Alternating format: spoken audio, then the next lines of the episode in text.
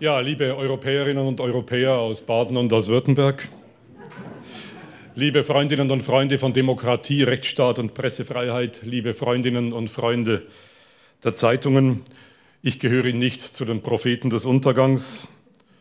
Ich glaube, dass Zeitungen, auch wenn sie derzeit in einer schwierigen Phase sind, dass Zeitungen eine große, wirklich eine große Zukunft haben, außer Sie stellen sich so töricht, so abwiegelnd, so uneinsichtig und so zögerlich an wie derzeit die katholische Kirche bei der Bewältigung des Missbrauchs. Meine sehr verehrten Damen und Herren, die Münchner Sicherheitskonferenz, die am vergangenen Wochenende in München stattfand, hätte eigentlich in diesem Jahr Unsicherheitskonferenz heißen müssen. Die Welt ist so unsicher wie schon lange nicht mehr die Weltordnung zersplittert.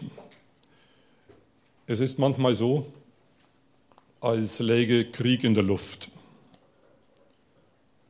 Der INF-Vertrag, der vor gut 31 Jahren auf unbeschränkte Dauer geschlossen wurde, einer der wichtigsten Verträge in der neueren Geschichte, ist soeben sowohl von den USA als auch von Russland gekündigt worden. Die Welt steht vor einem neuen nuklearen Wettrüsten. Gleichzeitig zerfällt die Atlantische Gemeinschaft. Der US-Präsident Donald Trump ist dabei, das internationale Handelssystem zu zerstören. Die Welt steht vor einem globalen Handelskrieg. Die Genfer Konventionen erodieren. Das humanitäre Völkerrecht leidet qualvoll und stumm. Weltweit zertrümmern extremistische Populisten die alte politische Ordnung und gefallen sich in Provokationen. Die gesellschaftliche und die wirtschaftliche Großwetterlage ist sehr bedrohlich. Wir leben in einer Zeit der negativen Renaissance, einer Zeit der Wiedergeburt der alten Wahnideen und der alten Idiotien. Man liest ziemlich nachdenklich den Satz, den Franz Grillparzer 1849 geschrieben hat. Von der Humanität durch Nationalität zur Bestialität. Man ahnt und weiß, dass die Humanität wieder bedroht ist, massiv wie schon seit Jahrzehnten nicht mehr.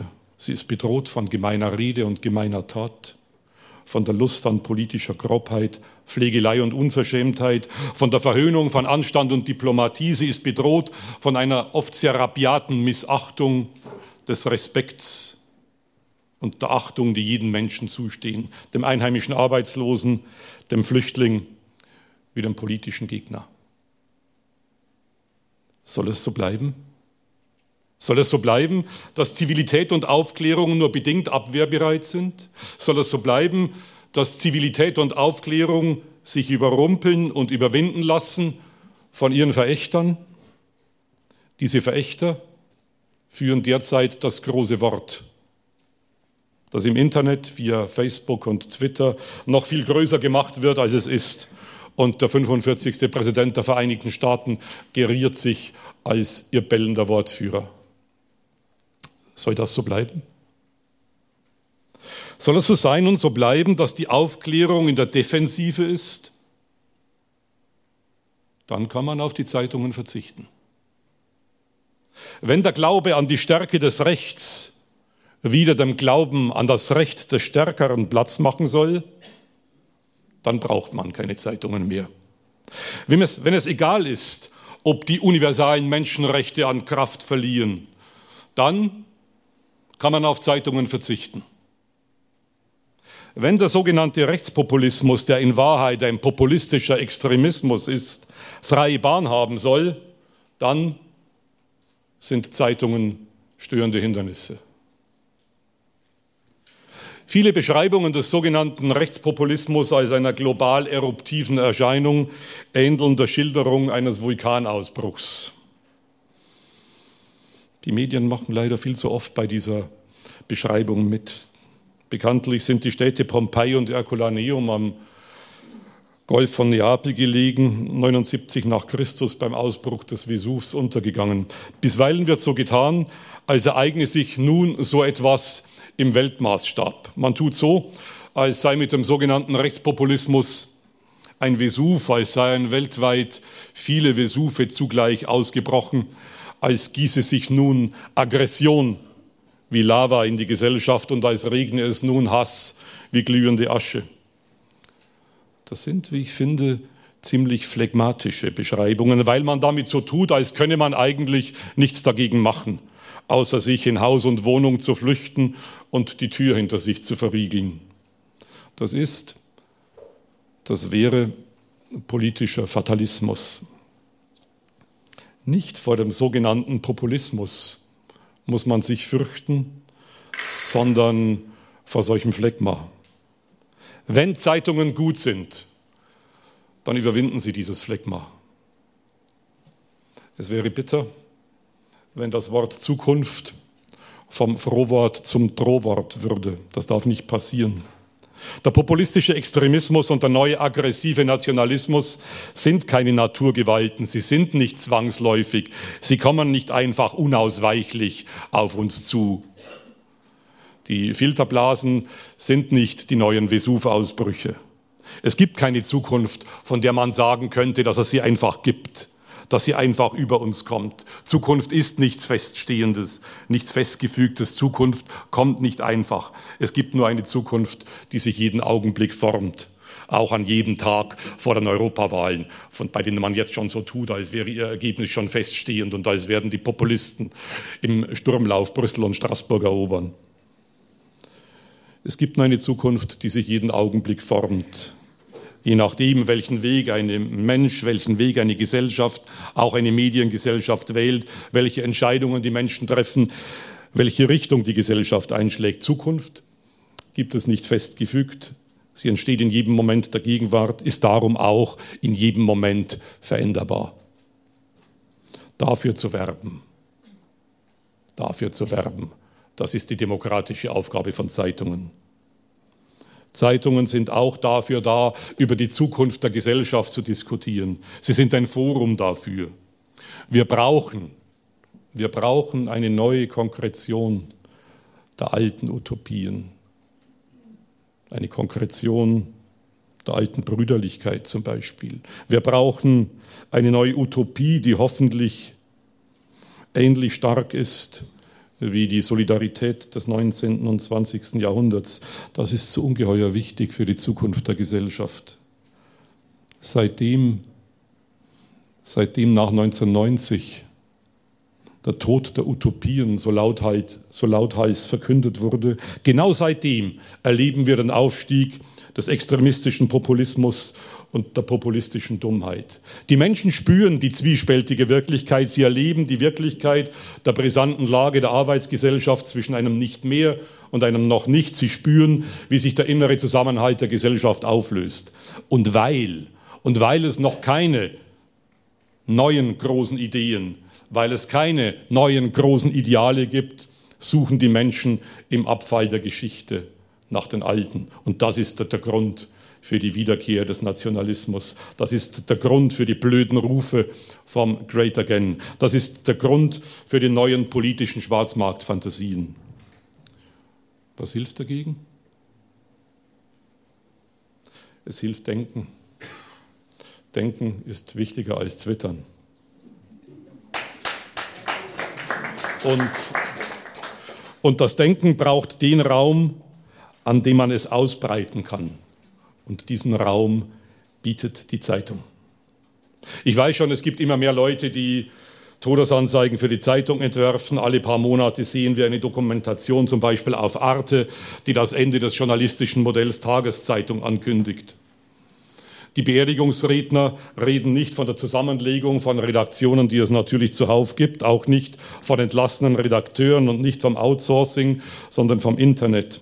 Seitdem der amerikanische Publizist Philip Meyer vor 15 Jahren im Jahr 2004 ein Buch mit dem Titel The Vanishing Newspaper veröffentlicht, also das Verschwinden der Tageszeitung angekündigt hat, hören sich die Podiumsdiskussionen auf Medientagen so ähnlich an wie die Vorbereitungen zur Beerdigung von Zeitungen.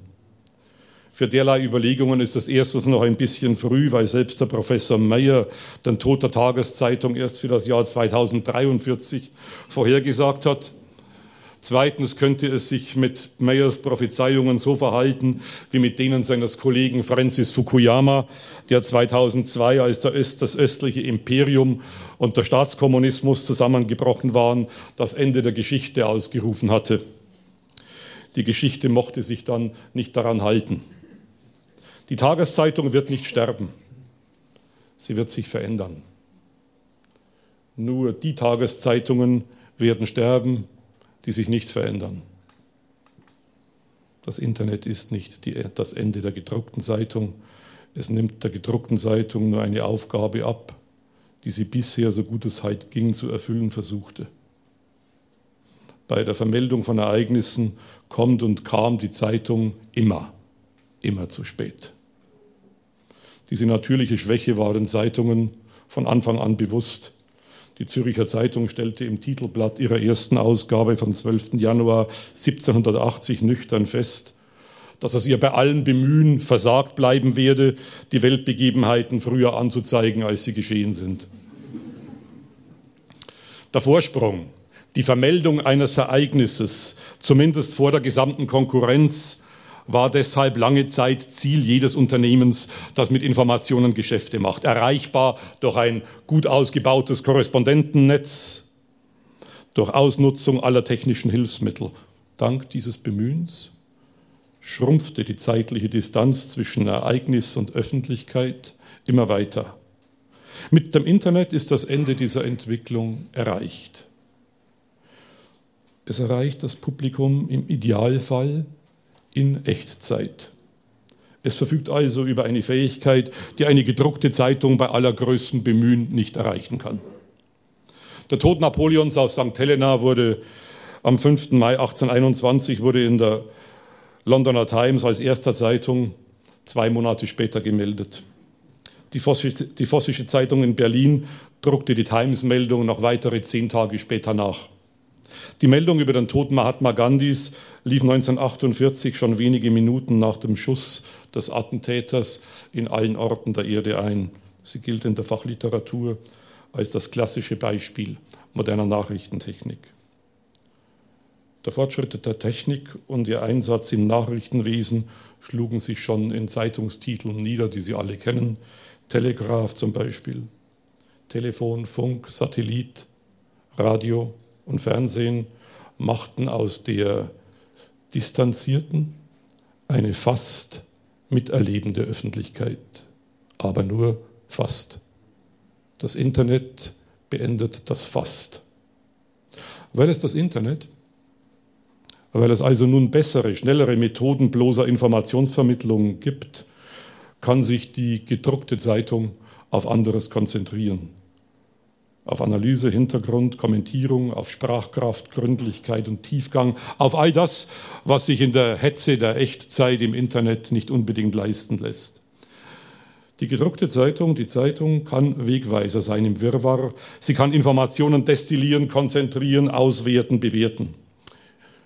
Für die Lokalzeitung und die überregionale Zeitung kann das ganz verschiedene Gewichtungen bedeuten. Aber wenn eine Zeitung das gut macht, wird sie, ob digital oder gedruckt, immer genügend Leser haben, die sich an ihr festhalten, weil sie der Realitätsvergewisserung dient, weil sie ein Schlüssel ist zum Verstehen der globalisierten Welt, deren Abbild das Internet ist.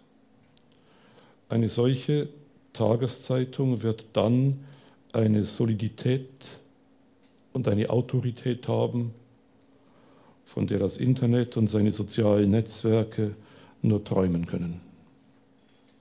Zeitungsleute müssen also vom Internet nicht reden wie von einem neuen Hunneneinfall.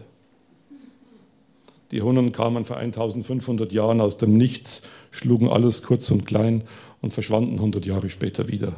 Das Internet schlägt gar nichts kurz und klein. Es ersetzt nicht gute Redakteure und Redakteurinnen, es macht gute Journalistinnen und Journalisten nicht überflüssig, im Gegenteil. Es macht sie noch wichtiger als bisher. Daraus folgt, das beste Rezept für eine gute Zukunft der Zeitung ist verlegerische und journalistische Leidenschaft. Natürlich verändert das Internet den journalistischen Beruf, aber ein Journalismus, der Angst vor Veränderungen hätte, was wäre das für ein erbärmlicher Journalismus? Die Zukunft des Journalismus ist der Journalismus. Es ist gewiss so, dass sich der Journalismus nicht mehr so fest wie bisher am Papier festhalten wird wie bisher. Er löst sich ja schon zum Teil davon, aber er löst sich nicht auf, er verändert nur seinen Aggregatzustand. Er ist nicht mehr so fest, wie er 150 Jahre lang war. Er ist schon flüssig geworden, vielleicht wird er gasförmig. Das wird ihm nicht schaden. Gase erfüllen jeden Raum. Ein Journalismus, der Angst vor solchen Veränderungen hätte, wäre ein Unglück. Ein guter Journalist, eine gute Journalistin ist ein Forscher, eine Forscherin, ein Entdecker, ein Erklärer.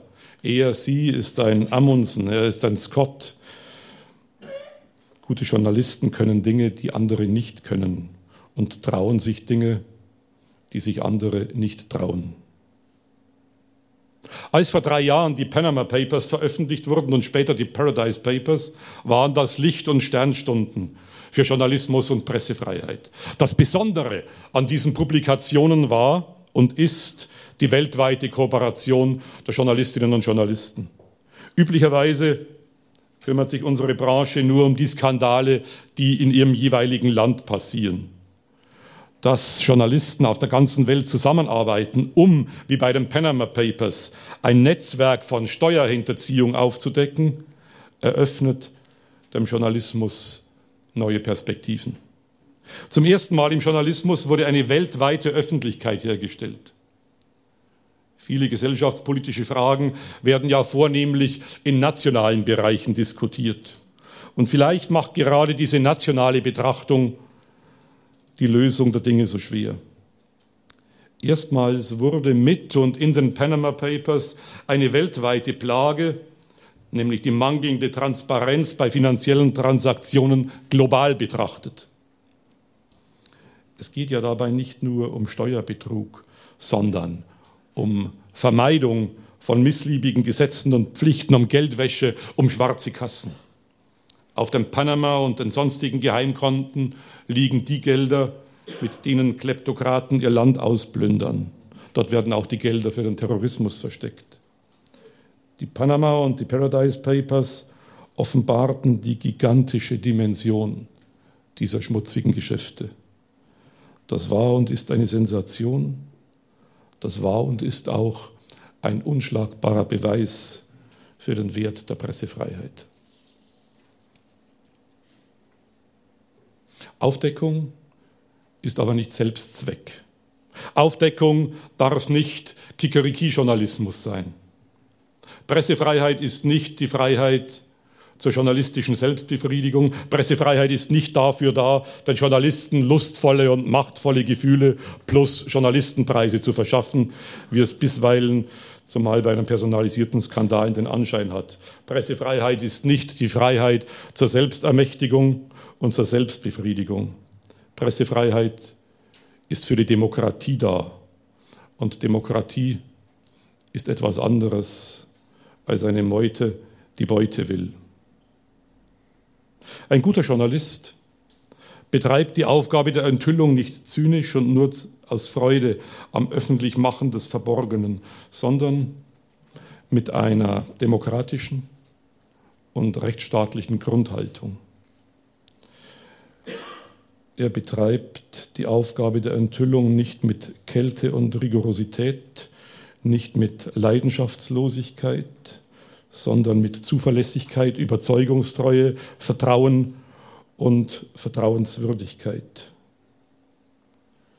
Glas Relotius, über den wir in den vergangenen Wochen viel geredet haben, hatte diese Eigenschaften nicht.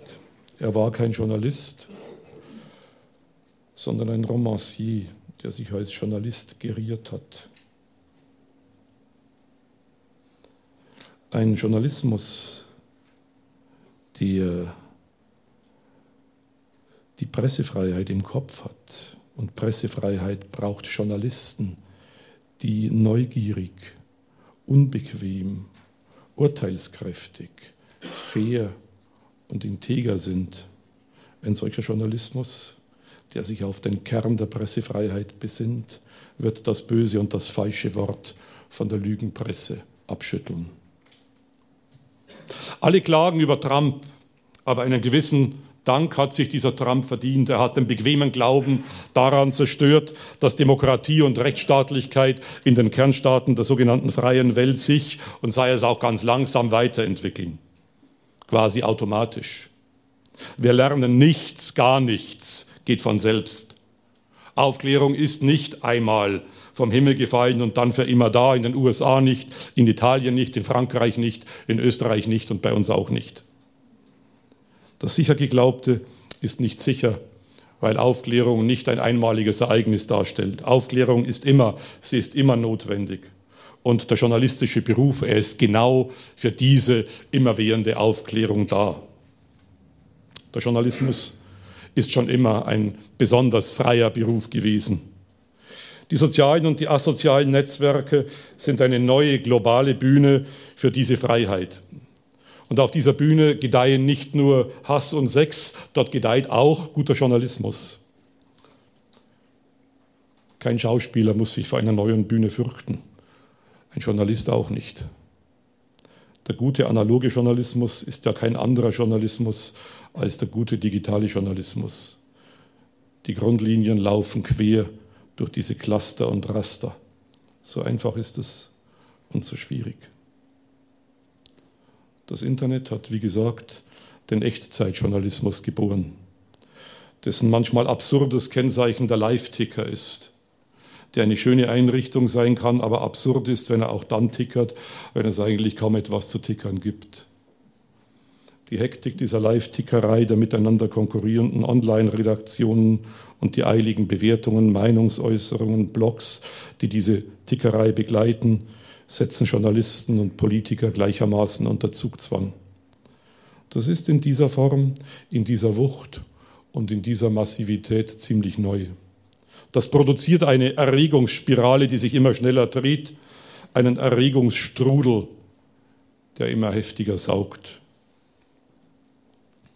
Das Netz, das Internet ist die globale, horizontale Verbreiterung des Wissens. Guter Journalismus geht nicht in die Breite, sondern in die Tiefe. Die Demokratie braucht diesen Tiefgang.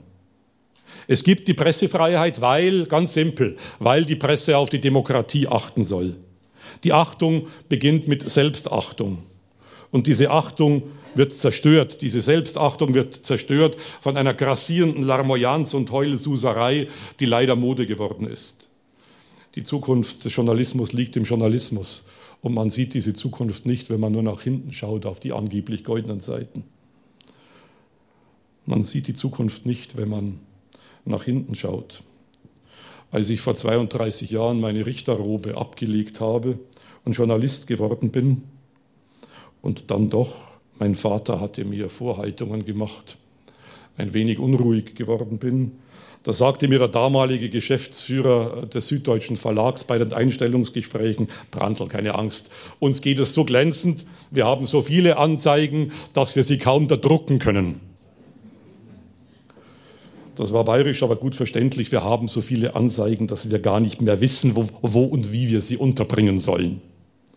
Damals, das war Ende der 80er Jahre, wurde das Zeitungspapier immer dünner gemacht, auf das die Dicke noch irgendwie bewältigbar war und die Zeitungen noch in die Briefkästen passten.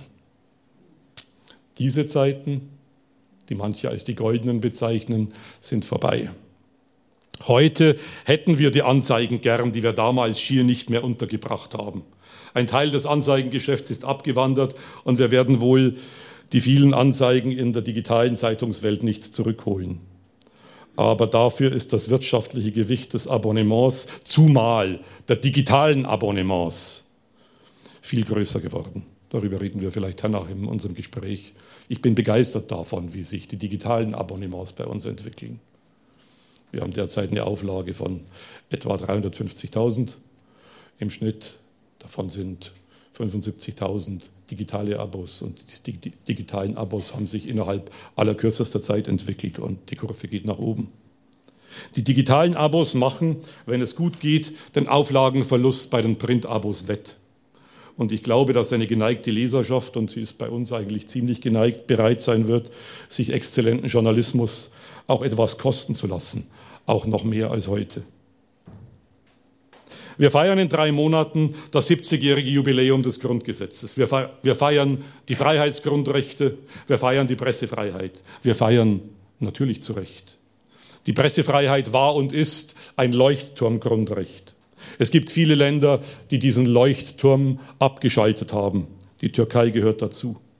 Es gibt Länder, in denen Journalisten damit rechnen müssen, dass nachts die Geheimpolizei bei ihnen klopft oder gleich die Tür eintritt.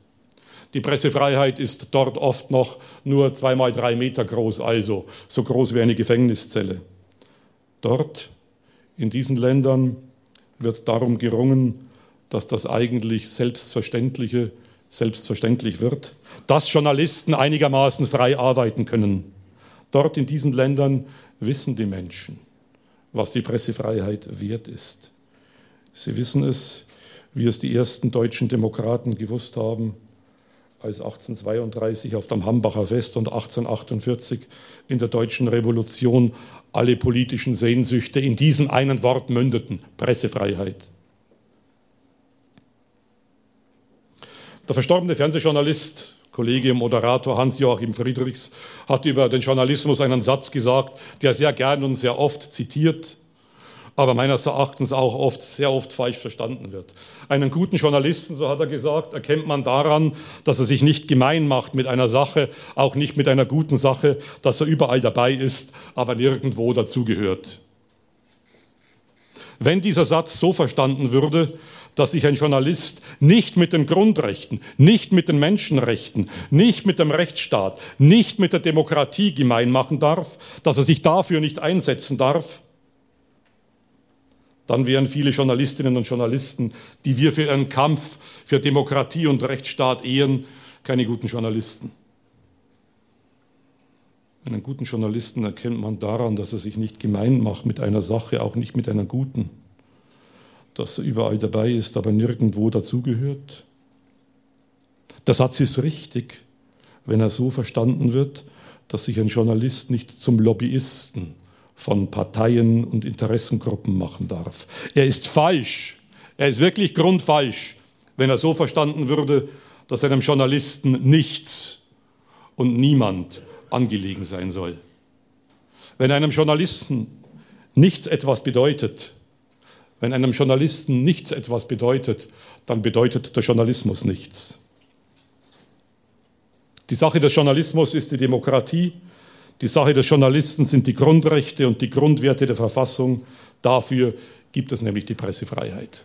Und das unterscheidet den Journalismus und die Zeitungen von der ganzen Blaserei.